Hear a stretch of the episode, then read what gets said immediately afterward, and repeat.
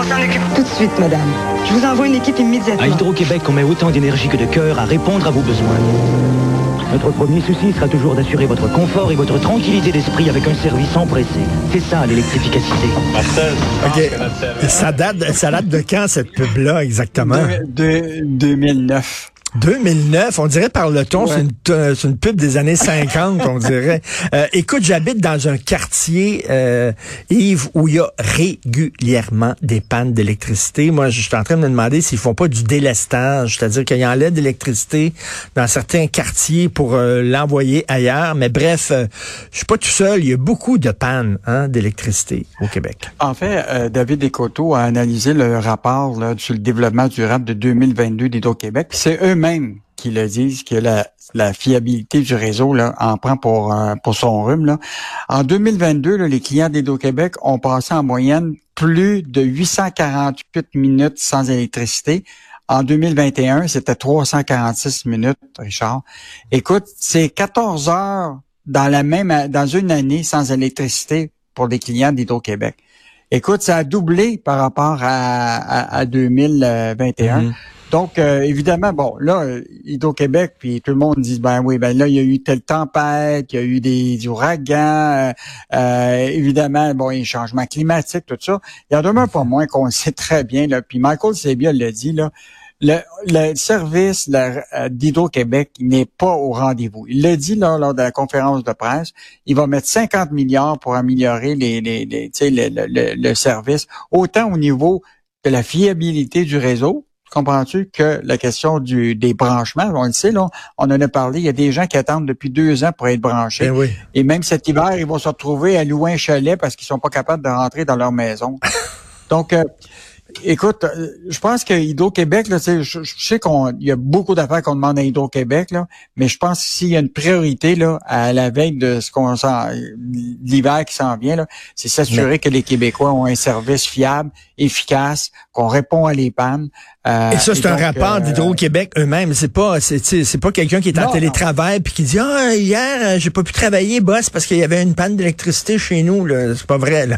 Non non non, c'est un rapport de eux-mêmes. Mais rappelle-toi, la, la, vérificatrice générale du Québec là avait émis un rapport très dur à l'égard d'Hydro-Québec en disant depuis 2012 Là, c'est tout récemment que la durée moyenne des pannes par client avait augmenté de 63% puis le nombre de pannes de 16 c'est ça, c'était la vérificatrice générale qui le disait. Là. Donc, c'est ni euh, c'est pas une légende urbaine, la réalité. Puis même moi, Richard, je peux te confirmer que où j'habite, là, ah j'ai jamais eu autant de pannes en 2023. c'est pas tout le temps des pannes qui durent, mais ça arrive souvent que je suis obligé de prendre mon ordinateur puis aller, euh, tu sais, dans le, le, petit café là-bas pour utiliser. Ben euh, euh, puis souvent, ben il faut que tu t'éloignes parce que c'est tout le temps un arrondissement complet qui est qui est ben oui. qui, qui, ben oui.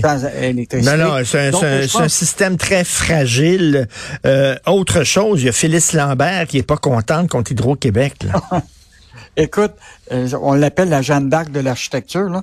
Euh, la réalité, là, mhm. c'est que on a sorti cette histoire-là où Hydro-Québec euh, envisage de construire un immense poste de transformation électrique à côté de la grande bibliothèque à Montréal. Je sais pas si c'est déjà circulé là au coin de Ontario, puis pas loin, il y a une espèce de bâtiment là, qui, qui est d'une architecture de la, la, la, période soviétique. Là.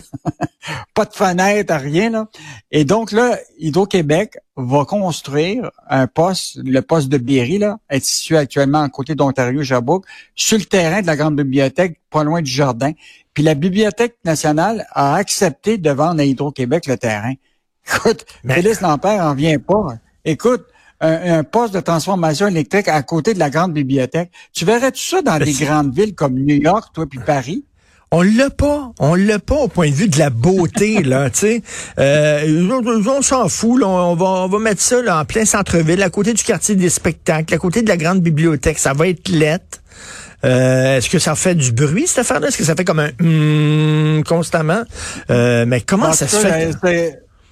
En tout cas, Félix Lambert, le presse Hydro-Québec, de reconsidérer complètement ce, ce, ce, ce projet-là. J'ai hâte de voir euh, ce que ce que ce qu'Hydro-Québec va faire. Là, les terrains ont été vendus à Hydro. Mais ce qui est quand même surprenant, c'est que la Bibliothèque nationale, c'est eux autres qui ont vendu à Hydro-Québec le projet, ah le, terrain. Écoute, c'est une, histoire euh, incroyable de Sylvain Larocque. C'est pour ça que Montréal, c'est pas une belle ville. Montréal, c'est une ville le fun, il y a une âme dans la ville, puis tout ça, mais c'est pas beau. Pourquoi? Parce qu'on s'en fout. On fait ce genre d'affaires-là. Il y a la grande bibliothèque, on va te construire un transformateur juste à côté. C'est vraiment n'importe quoi. Est-ce que tu crois, Yves Daou, qu'il y a des gens qui vont aller dans un hôtel dans l'est de Montréal, à côté du stade olympique. Là, c'est la grosse affaire. Il y, a des touristes qui vont venir de partout à travers le monde parce que le stade olympique est une destination touristique. Je ne crois pas qu'il y a des gens qui vont se rendre dans cet hôtel-là.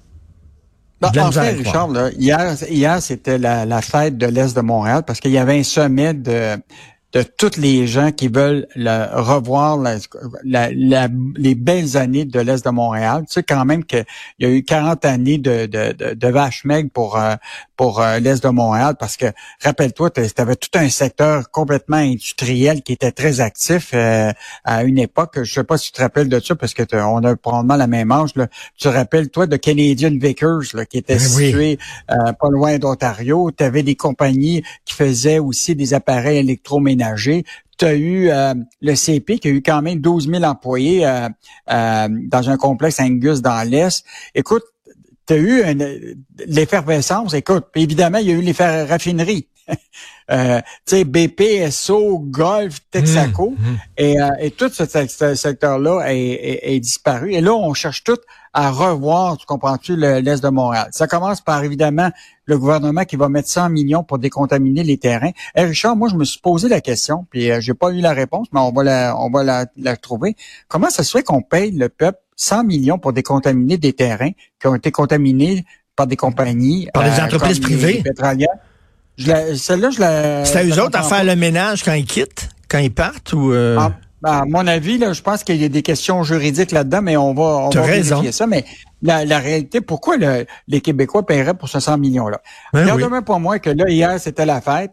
Et là, tout le monde avait toutes sortes de projets. Évidemment, la question de de créer ce qu'on appelle euh, un hôtel de sept étages d'environ 200 chambres en collaboration avec France Film, le propriétaire du cinéma Star City un projet avec euh, de 16 000 pieds carrés qui serait muni d'une salle multifonctionnelle, 1000 convives. Et ça, c'est un projet-là. La construction commencerait en 2025. Donc, on va surveiller ça. Euh, écoute, la SAQ qui veut euh, ils ont un centre de distribution, puis ils sont en centre engagé à, être, à, agrandir, à être plus de façon importante là. Écoute, les, je regardais la liste de tout le monde qui était là, qui annonçait des projets. Écoute, ça va être le clan Dyke. Hein, ben oui, mais tu sais, l'Est de Montréal, on a essayé tant, du mieux qu'on peut de, de, le raviver, de le revitaliser. C'était l'idée derrière euh, le stade olympique puis le parc olympique. Jean Drapeau disait, on va construire ça dans l'Est de Montréal parce qu'il aimait beaucoup l'Est de Montréal. Lui, il demeurait dans mm. l'Est de Montréal, Jean Drapeau. Euh, euh, et, donc, il disait, ben là, ça, ça va faire comme un genre de pôle, et ça n'a jamais levé là, euh, dans l'Est de Montréal. Ben là, regarde, écoute, Polytechnique a déposé un projet au gouvernement pour ouvrir un centre d'innovation sur technologies propres d'environ 4000 mètres carrés euh, au coin de, la rue Schlager. le détaillant de plein air Decathlon envisage de déménager son siège social canadien ou et son centre de distribution sur la rue Dixon. Euh, écoute, je, regardais la liste de tout le monde qui font des promesses. là. C'était comme euh, le Père Noël avant Noël là, qui, qui, qui, était là. Mais, mais il en demeure pour moi qu'on on va quand même saluer qu'il y a un peu d'enthousiasme pour revivre euh, l'Est de, Montréal. Et même le ministre des Transports du fédéral qui dit ça prend un REM pour l'Est de Montréal, puis le gouvernement fédéral est prêt de mettre de l'argent. Écoute, si j'étais un syndicat et un syndiqué du Front commun, je dirais, hey, y en ont de l'argent finalement. y en ont beaucoup de l'argent, le gouvernement. Le problème, c'est quand est-ce qu'on va le voir, le REM de l'Est? Tu comprends-tu? Ben ça va être dans 10 ans, dans 20 ans? Écoute, euh, tous ces projets-là d'infrastructure là, euh, prennent bien du temps à, décoller. Puis euh, moi, je pense qu'il y a, y a beaucoup là-dedans là, de de, des, des belles promesses. on souhaite quand même que ça fonctionne. Un peu de pensée magique quand même. Un, petit peu de pensée euh, magique là-dedans. Le Build it and they will come, disait Kevin Costner dans son film Field of Dreams. Merci Yves. À demain. Salut. Bonne journée. À demain.